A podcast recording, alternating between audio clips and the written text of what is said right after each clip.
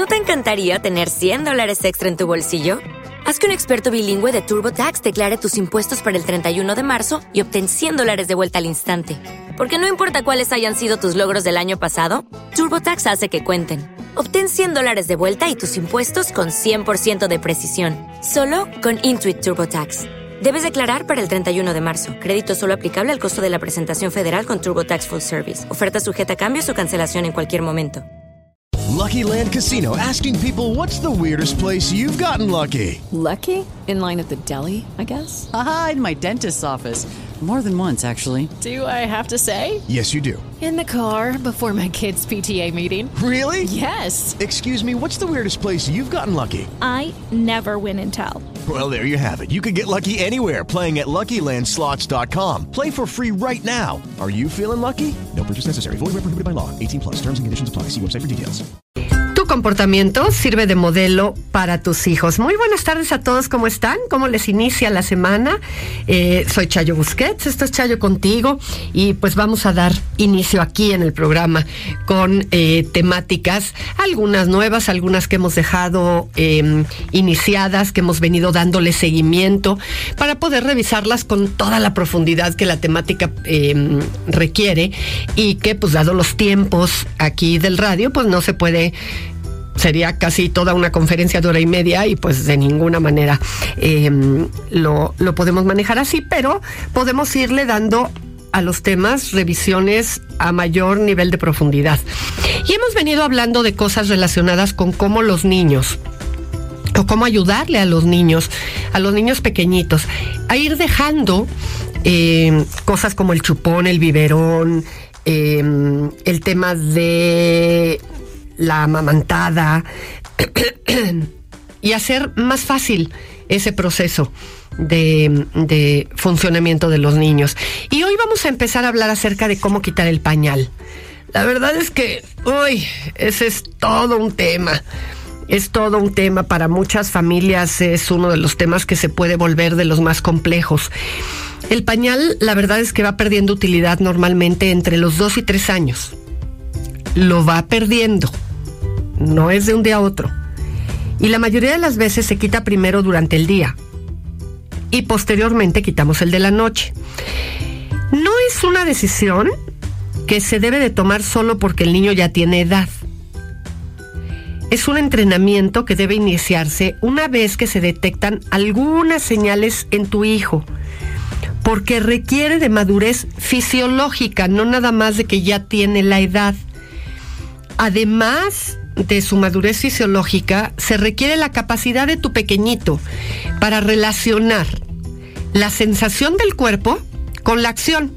Es decir, cuando ya puede ligar que eso que está pasando en el cuerpo tiene que ver con que esas son ganas de hacer pipí. Algunas de las señales que los niños deben de, presentar antes de que dejemos el pañal es, le empieza a incomodar ya el pañal sucio y lo expresa con claridad se lo jala o te viene y te hace señas de que uh, eso, eso ya no. Hace intentos por quitárselo solito, aunque obviamente lo hace de formas muy torpes. Muestra un interés espontáneo por imitar la conducta del adulto para ir al baño. Entonces quiere ir contigo y como que hace como que se quiere sentar en una silla. Algo que te dice, ay, qué chistoso, está queriendo hacer como yo, ¿no? Em, y eso también te empieza a hablar de esto. ¿Ya controla durante el día? Resulta que cuando le quieres cambiar el pañal, el pañal está seco. O cuando eh, esto puede pasar tanto en el día como en la noche, en la mañana le cambias el pañal y el pañal está seco y luego, luego se hace pipí una vez que le quitaste el pañal. Entonces quiere decir que ya está empezando a detectar y no se quiere hacer en el pañal. Hay niños que vienen y te dicen, pipí, pipí, pipí. Lo llevas al baño, le quitas el pañal, lo sientas y hace pipí. Y entonces te das cuenta claramente que está empezando a hacer una relación entre lo que sucede y cómo se siente mojado qué le pasa en la sensación física del cuerpo y lo que está sucediendo inmediatamente posterior a que tiene esa sensación. Así es que, sobre todo cuando ya están con estas cosas, es recomendable pasar del pañal al calzón entrenador, porque esto le facilita al niño que tenga capacidad de maniobrarlo e ir comenzando un proceso que será de ensayo y error. Hazte a la idea. Va a haber ocasiones en las que se va a mojar. Cuando se fuerza al niño a iniciar antes de estar listo, puede detonarse un largo recorrido de conflictos en donde se acaba estableciendo una guerra de poder entre los papás y él. Hay que estar seguros de iniciar porque regresar al pañal ya no debería devolverse una alternativa. Así es que es importante señalar que esta área de la vida de los niños es muy susceptible a servir de síntoma y así pone en evidencia problemas emocionales o de interacción con las figuras de autoridad. Aunque no siempre una dificultad en el control de esfínteres hace alusión a problemas emocionales o de dinámica familiar, resulta importante tomarlo en consideración, porque a veces sí está mostrando situaciones. También es necesario descartar algún problema fisiológico. Cuando los niños presentan problemas en el control de esfínteres, eh, que pueden llegar a ser de dos tipos, lo que se conoce como enuresis primaria y lo que se conoce como enuresis secundaria.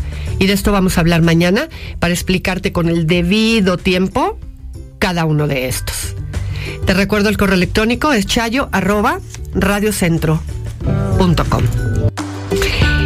Platicando acerca de la sexualidad y el cáncer y cómo el tema del cáncer puede llegar a afectar la sexualidad en la vida de pareja. Decíamos que la mayoría de los problemas de deseo sexual en los pacientes crónicamente enfermos tienen que ver con la pérdida del interés en las relaciones sexuales, más que de una incapacidad física para poder tenerlas. La localización de los tumores que afectan de manera significativa la esfera sexual en el hombre son la próstata, el pene y los testículos. Y en la mujer son las mamas, el cáncer cervico, eh, el el ovario, el endometrio, la vulva y la vagina. El cáncer de vejiga, colorectal, los linfomas y las leucemias traen dificultades de orden sexual tanto en el hombre como en la mujer. Sorprendentemente, se ha escrito poco en relación con las potentes influencias sociales y psicológicas en la respuesta sexual de los hombres con cáncer genitourinario. Si se compara con la abundante literatura acerca de las afectaciones del cáncer de mama sobre la imagen corporal, la identidad sexual, el estado de ánimo y el funcionamiento sexual, sobre los hombres se ha escrito muy poco. Y las eh, diferencias de género en relación al desempeño sexual y la recuperación involucran expectativas de roles, cuestiones de autoconfianza, de qué tan pasivo o activo está la persona, qué tanto control quiere tener sobre la vida sexual dependiendo en gran medida de la edad de los pacientes y de los tratamientos oncológicos realizados. Los factores socioculturales y las diferencias de creencias entre profesionales y pacientes tienen mucho que ver con la expresión de la sexualidad y los trastornos que pueden llegar a vivir las personas que padecen cáncer. Otros tipos de cáncer como los de cabeza, cuello o pulmón pueden afectar considerablemente el funcionamiento sexual porque generan una amplia gama de dificultades como fatiga, falta de oxigenación, alteraciones en la imagen corporal, autoestima, depresión, etc. Em, hay otros que presentan problemas no solo por su estética, sino además porque es fuente de olores, de ruidos e incluso de heces fecales durante la relación sexual, por lo cual se brindan recomendaciones a los pacientes que desean tener actividad sexual, como por ejemplo que el paciente se haya bañado previamente, em, que la herida se encuentre cubierta o vaciado la bolsa que les ponen muchas veces a las personas para que ahí salga todo lo que se segrega del cuerpo antes de haber tenido la relación sexual.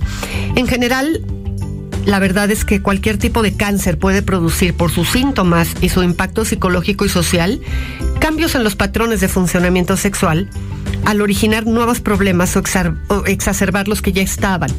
Pero si se fijan, no es porque biológicamente no se pueda tener relaciones sexuales.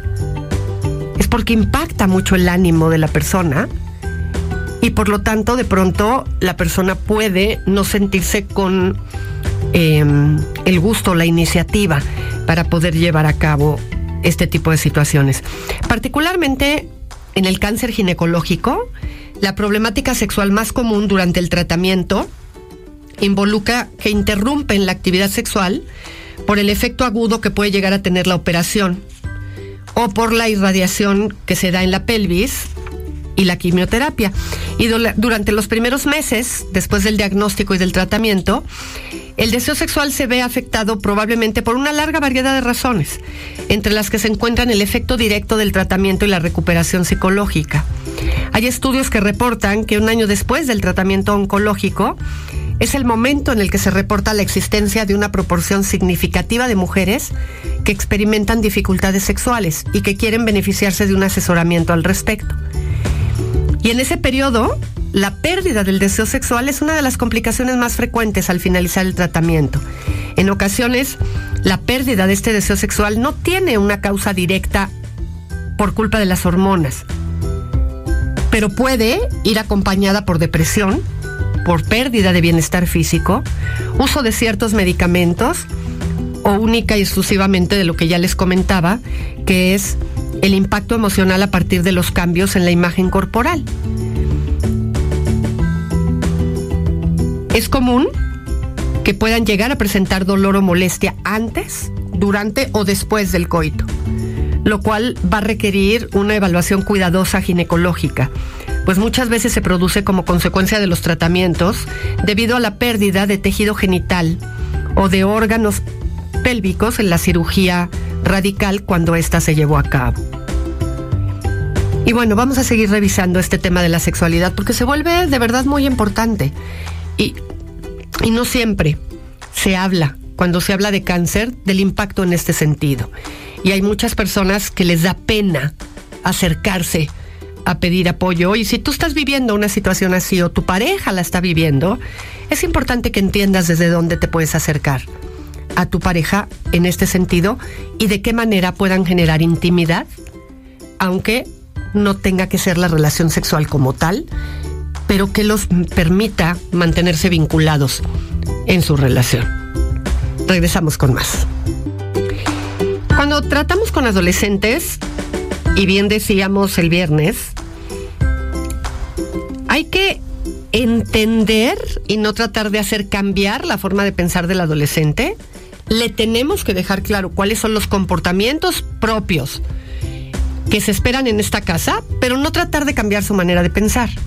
Y eso no significa, como ya decíamos también, que entonces hay que dejarlos actuar como quieren. No. Y yo les ponía el ejemplo de It is Ryan here, and I have a question for you. What do you do when you win? Like, are you a fist pumper?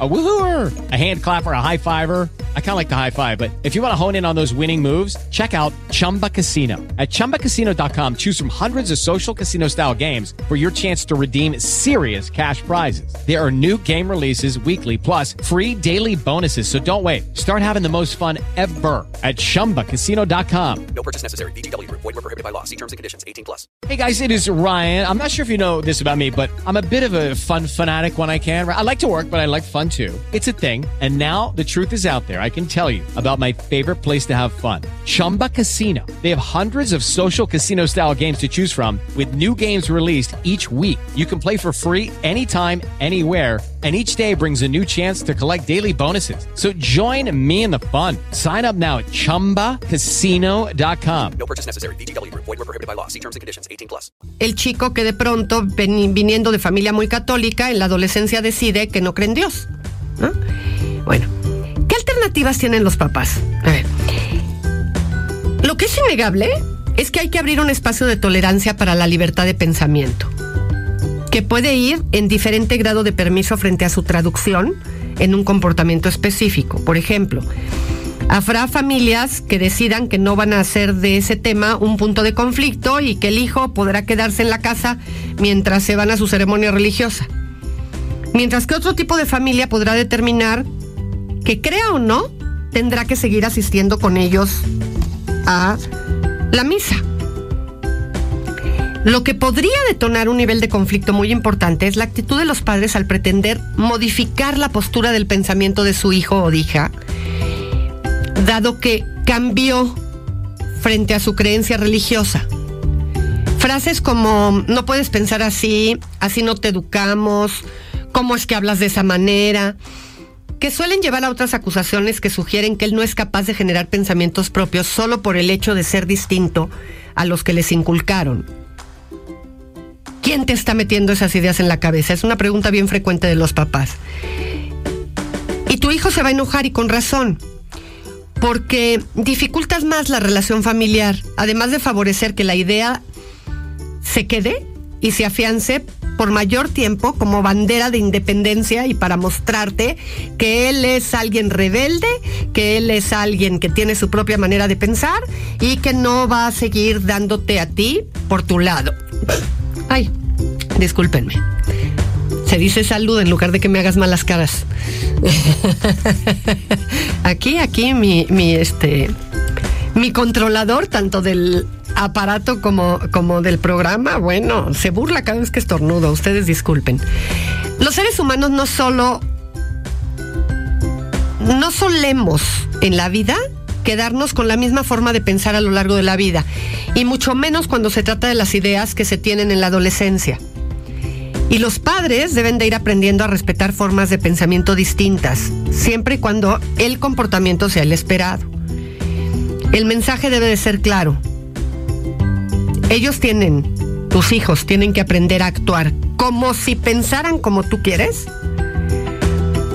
Su opinión ya habrá tiempo para que la vayan definiendo y la cambien. De esa manera, matamos dos pájaros de un tiro. Por una parte, damos una línea de comportamiento que contiene al pensamiento, pero por la otra, les modelamos que es posible convivir aunque se piense distinto. Así es que, sí, claramente, sin duda, la adolescencia también educa a papá y a mamá. Va a haber emociones intensas. Si lo que pasa por los pensamientos de los adolescentes es un tema que habías más o menos percibido, sin duda el de las emociones lo tienes salpicando a todos los miembros de la familia. La intensidad en las emociones, particularmente en las reacciones emocionales de tu hijo, es lo primero que nos avisa que la adolescencia llegó. De hecho, es como normalmente te das cuenta. Así como sabemos que las hormonas sexuales distorsionan la realidad, lo otro que también sabemos, particularmente las mujeres, es que las hormonas le dan una gran intensidad a cualquier experiencia vivida. Y es por esto que la dosis en las respuestas se potencializa en gran, en gran caso.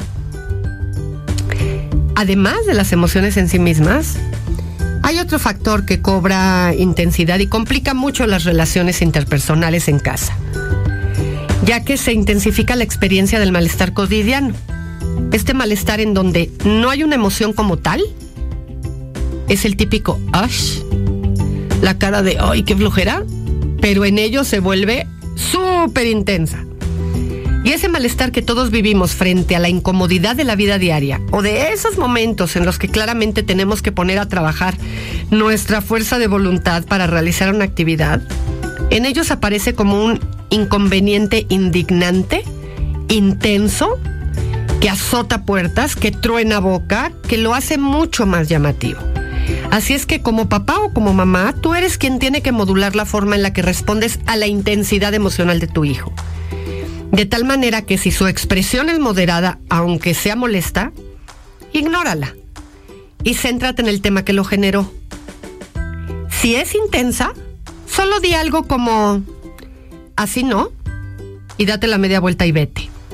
Piensa que si tan seguro estás de que tu hijo debe tener la capacidad de controlarse, tú también tienes que lograrlo, para comprobarle que hay maneras correctas de mostrar enojo o desacuerdo. No importa quién tiene la razón en el tema del que se trate, el mérito es lograr ser moderado con los adolescentes cuando uno se siente alterado por su respuesta. Y es básico que te controles, y lo modeles, porque el que es el adulto aquí eres tú. Regresamos. Y ya solo nos falta la quinta de las pautas que nos da o que sugiere la psiquiatra Marian Rojas Estapé sobre cuál es la forma de gestionar de forma correcta nuestras emociones. Acuérdense, primero era conócete, Segundo, identifica tus emociones. Tercero, busca ser asertivo. Cuarto, no tengas miedo a convertirte en tu mejor versión. Y por último, ponle límites al efecto que los demás ejercen sobre ti. Con esto cumplimos estas cinco. ¿Qué significa ponerle límites al efecto que los demás ejercen sobre ti? Aprende a identificar a la gente tóxica, esa gente que tiene la capacidad de perturbarte profundamente en cualquier momento. No es posible que todo el mundo altere tu equilibrio interior. Y debes intentar mantener lejos a los que lo hacen. De tal forma que puedas ir aprendiendo a administrar de cierta manera todo lo que tiene que ver con la manera en la que tú te relacionas con tu mundo interno. Miren, todos atravesamos momentos en los que experimentamos disgusto o desamparo, nos sentimos ansiosos, desanimados, frustrados, resentidos y bueno, todas las demás que se te puedan ocurrir. Y estas experiencias de emociones negativas, cuando son ocasionales, son saludables, porque nos alertan sobre lo que no va bien a nuestro alrededor y nos motiva para ponernos manos a la obra y cambiarlo con el fin de restaurar el equilibrio tanto en lo psíquico, en lo psicológico, en lo emocional como en lo físico. El problema surge cuando estas emociones negativas se vuelven crónicas y alteran de manera permanente todo lo que tiene que ver con tu estado de ánimo. El modo en el que piensas y que sientes condiciona la calidad de vida y también la cantidad de vida. Fíjense que hay unos... Hay un biólogo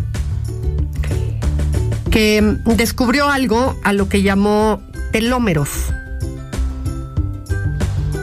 que están en el extremo de los cromosomas y su principal función es dotar de estabilidad estructural a nuestros cromosomas, impidiendo que se enmarañen y se adhieran unos a otros, lo que es clave en la división celular que todos tuvimos para convertirnos en las personas que hoy somos. Finalmente heredamos cromosomas paternos y maternos y eso dio lugar a las características de todo lo que hoy nos vuelve quienes somos. Y están muy relacionados con el cáncer.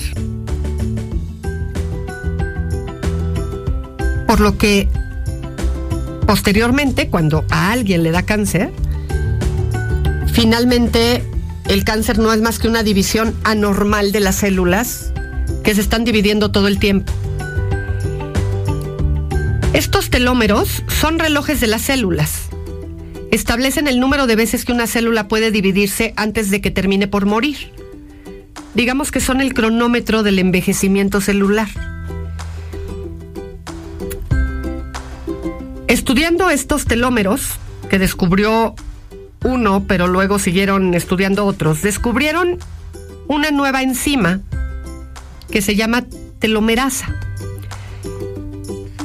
Comenzó a crear telómeros artificiales con el objetivo de estudiar la división celular una doctora y descubrió que cuanto menores eran los niveles de esta enzima, menos era el tamaño de los telómeros y por lo tanto disminuye el número de divisiones posibles de una célula, con mayor riesgo de enfermedades y de envejecimiento.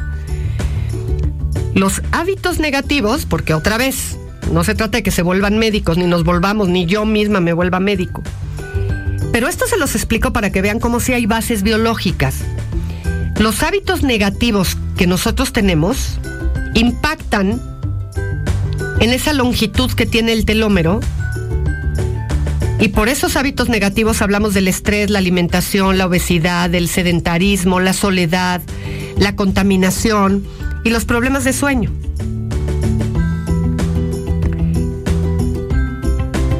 Todo eso acaba impactando nuestra vida. Por eso se conoce el efecto positivo del ejercicio, de la alimentación y de la meditación, porque ayudan a disminuir esos impactos y por lo tanto la persona funciona de mucho mejor manera. todo esto no lleva a otra cosa más que a confirmar que el cortisol, esta hormona que nos ayuda a lidiar con el estrés, cuando es elevado de forma crónica, inhibe los niveles de estas enzimas y la ansiedad acorta los telómeros. Así es que no te acostumbres a vivir con estrés, porque eso va a impactar de forma importante tu calidad de vida y tu presencia en esta vida. Regresamos. Situación en la que estoy muy vulnerable. Tengo una pequeña de 11 años. Enviudé hace cuatro. Y mi pequeña aprobaba que yo tuviera una pareja, aunque mi madre y mi hermana le decían que si yo tenía una pareja nueva, la dejaría de querer a ella. Tengo una relación hace dos años. Mi pareja algunas ocasiones se queda en casa. Él va a juntas que yo por trabajo no puedo ir. La lleva a la escuela, nos ayuda en la casa y mi hija hace poco Lucky Land Casino asking people what's the weirdest place you've gotten lucky? Lucky? In line at the deli, I guess? Aha, in my dentist's office. More than once, actually. Do I have to say? Yes, you do. In the car before my kids' PTA meeting. Really? Yes. Excuse me, what's the weirdest place you've gotten lucky? I never win and tell. Well, there you have it. You can get lucky anywhere playing at LuckyLandSlots.com. Play for free right now. Are you feeling lucky? No purchase necessary. Void where prohibited by law. 18 plus. Terms and conditions apply. See website for details. O'Reilly Auto Parts puede ayudarte a encontrar un taller mecánico cerca de ti. Para más información, llama a tu tienda O'Reilly Auto Parts o visita oreillyauto.com.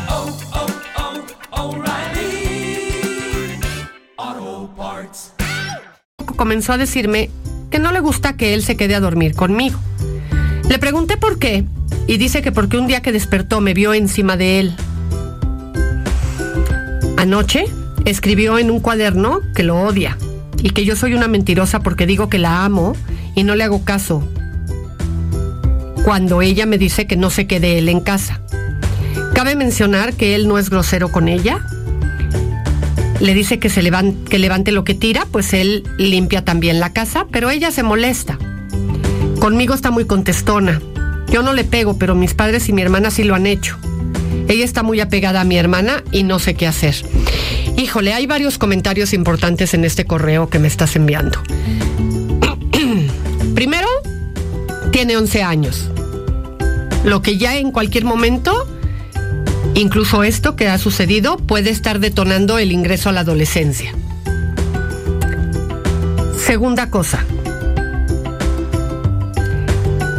Tenías que haberle parado el alto a tu hermana y a tu mamá cuando le decían que si tú tenías una nueva pareja ibas a, dejar de quererla.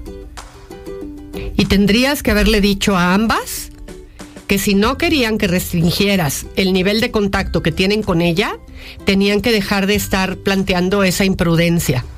Porque la presencia de una nueva pareja en la vida de una persona, así como el cariño con, a su papá, no impedía que quisieras a tus hijos, una cosa es la relación que tenemos en el afecto y el cariño hacia los demás y el que tenemos hacia nuestros hijos. De hecho, hay un elemento importantísimo aquí. Tenemos un corazón que da para muchos niveles de afectos distintos. Si no, no podríamos querer ni a compañeros de trabajo, ni a amigos, ni a primos, ni a abuelitos, ni a nada, porque todo le restaría cariño. El amor es algo que se reproduce, no es algo que es una cubeta de la cual se le va restando y le vamos quitando a otros por el cariño que le tenemos a alguien. Y me parece que el manejo fue, además de cruel, muy inadecuado por parte de tu mamá y de tu hermana. Y es bien importante que pongas altos ahí. Siguiente. Tenemos que aprender a ser muy cuidadosos con nuestra vida sexual, aunque hubiera sido con su papá.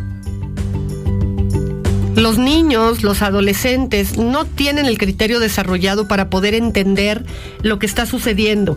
Y aun cuando más grandes lo entendemos, no es una experiencia grata ver a nuestros papás en demostraciones eróticas eh, de la demostración de su sexualidad. Ahora, cuando eso ya sucede, nos tenemos que sentar con ellos y explicarle. A ver, existe la experiencia de la sexualidad, que es lo que une a las relaciones de pareja. Y es lo que hace distinta la relación de pareja a cualquier otro tipo de relación. Lo que tuviste fue un momento de expresión de amor entre, no sé cómo se llama, fulanito y yo, y fue muy desafortunado que te hayas dado cuenta. Ahora, las decisiones que yo tomo en mi vida con respecto a mi tipo de trabajo, quiénes son mis amigos, quién es mi pareja, son decisiones mías. Y en esas decisiones no tienen injerencia los hijos. Como no tiene injerencia tu mamá, ni tu papá, ni tus hermanos. Son decisiones personales. Y que eso no tiene nada que ver con el afecto. Y que él se va a seguir quedando los tiempos que se queda, pero que eso no le resta nada a ella. Y que por lo tanto, tú nunca le debes de hacer promesas a tu hija con respecto a que ella tiene opinión al respecto de esto. Y me parece que por ahí pudiste haber mandado una percepción, una, un mensaje equivocado que dio lugar a una percepción equivocada por parte de ella, porque dices, mi hija aprobaba mi relación con él.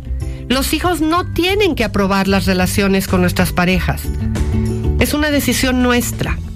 Entonces es muy importante que tengas las conversaciones adecuadas, que sepan tu mamá y tu hermana que no le pueden pegar a tu hija porque no apruebas eso como un mecanismo educativo que pongas y que esto sirva para que pongas en su lugar las diferentes cosas y las diferentes líneas de límites alrededor de esta circunstancia.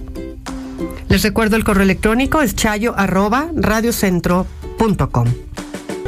Hola Chayo, me gusta mucho escuchar tu programa. Me das su nombre, lo vamos a dejar de lado. Tengo 19 años y me gustaría contarte mis inconvenientes y saber qué opinas. Tengo cuatro hermanas, todas tienen hijos, en total tengo seis sobrinos. Todas son madres solteras. Obvio, trabajan. Pero aquí el problema no es ese, es que a mí me cargan mucho la mano para cuidar a sus pequeños. No me molesta porque los quiero y entiendo que necesitan mi ayuda, pero a veces se aprovechan porque luego, por ejemplo, una sale a las 2 del trabajo y su trabajo está como a media hora de donde vivimos. Tendría que llegar como a las 3. Ay, espérenme porque se me movió el mail. Em, y no, se va a dar una vuelta por ahí o con el novio. Y así son todas, igual se van. Hay veces que hasta dicen que se tienen que quedar a trabajar en la noche, pero yo sé que no es cierto. Y yo igual tengo un bebé, trabajo, pero afortunadamente el papá de mi niño a mí sí me respondió y hasta ahora vamos muy bien. A veces no sé cómo lidiar con este problema con mis hermanas. Mi mamá solo a veces les dice algo y a la mayor le deja hacer lo que quiera y le tolera todo. Para mí es difícil porque cuando mi pareja quiere salir y ellas no han llegado, tenemos que quedarnos en casa hasta que llegan a ver a los niños. No sé si seas yo una mala persona por pensar que me cargan la mano o de verdad me la cargan. Ya hoy ya no sé ni cómo me siento, pero siento un nudo horrible en la garganta. Esto ya me cansó y no puedo, pero igual no sé cómo hacer para decirles. Me siento agotada, espero y puedo brindar su opinión. Sé que no es la gran cosa, pero me, mortifica día a día y me consume estar así. Me despido y le envío un cordial saludo. Fíjense qué interesantes serán las dinámicas en las familias. Esta chica es la única que se casó, que formó a su familia y es la que está pagando las consecuencias de las otras hermanas, de las cuales todas fueron madres solteras. Y son las que están pudiendo trabajan, como bien lo dice ella, pero son las que están pudiendo llevar el estilo de vida de mujeres solteras, a pesar de que tienen hijos. Por supuesto que te están cargando la mano. Por supuesto que el tema aquí es poner límites. Y tendrías que poder decirles perfectamente bien a las cuatro, a ti te cuido a tu hijo hasta las tres de la tarde, a ti te cuido a tu hijo hasta las 7 de la noche. A ti, dependiendo de lo que sabes que son sus horarios de trabajo. Si requieren mayor apoyo, durante las horas que requieran el apoyo extra, tendrán ellas que buscar a alguien que entre todas le paguen para que les cuide a sus hijos una hora, dos horas. Tú tienes que cuidar tu matrimonio. Y tu matrimonio requiere que le dediques tiempo de pareja, que hagan vida de familia, que más allá del cuidado a tu propio hijo, puedas hacer con tu pareja una vida en común. Anticípaselos, díselos de la mejor manera posible y diles que a ti no te puede costar cuidar a sus hijos tu matrimonio. Que tienes que cuidar tu matrimonio. Y que por lo tanto tienen, dales un plazo de aquí a dos meses, de aquí a enero, de aquí al tiempo que tú consideres adecuado y plantearlo. Fíjense qué curioso es esto. Es probable que se vayan a enojar sin razón, ¿eh? Sin razón. Cualquier cosa que pase con estos niños te van a decir a ti que tú eres la que no los ha educado bien. Tú tendrías que tener la posibilidad de decirles, hay guarderías, les pueden cuidar a sus hijos en guarderías, en donde se puedan hacer cargo, porque yo me voy a hacer cargo de mi hijo y de mi familia, de mi esposo. Y cada una de ustedes, así como yo, tienen que pagar las consecuencias. Es que a ti él sí te respondió. Bueno, esto tiene, quiere decir que supe elegir y tomé las medidas adecuadas al respecto. No te puedes sentir culpable por ser la persona de tu familia a la que le están saliendo las cosas bien. Tienes todo el derecho del mundo a poner un alto. Llegó el momento de despedirnos y de pasarle los micrófonos a Fer Quintana, que te acompaña en el buen regreso a casa y que ya anda por aquí, ya la estoy viendo ahí bien lista, a punto de entrar aquí a la cabina.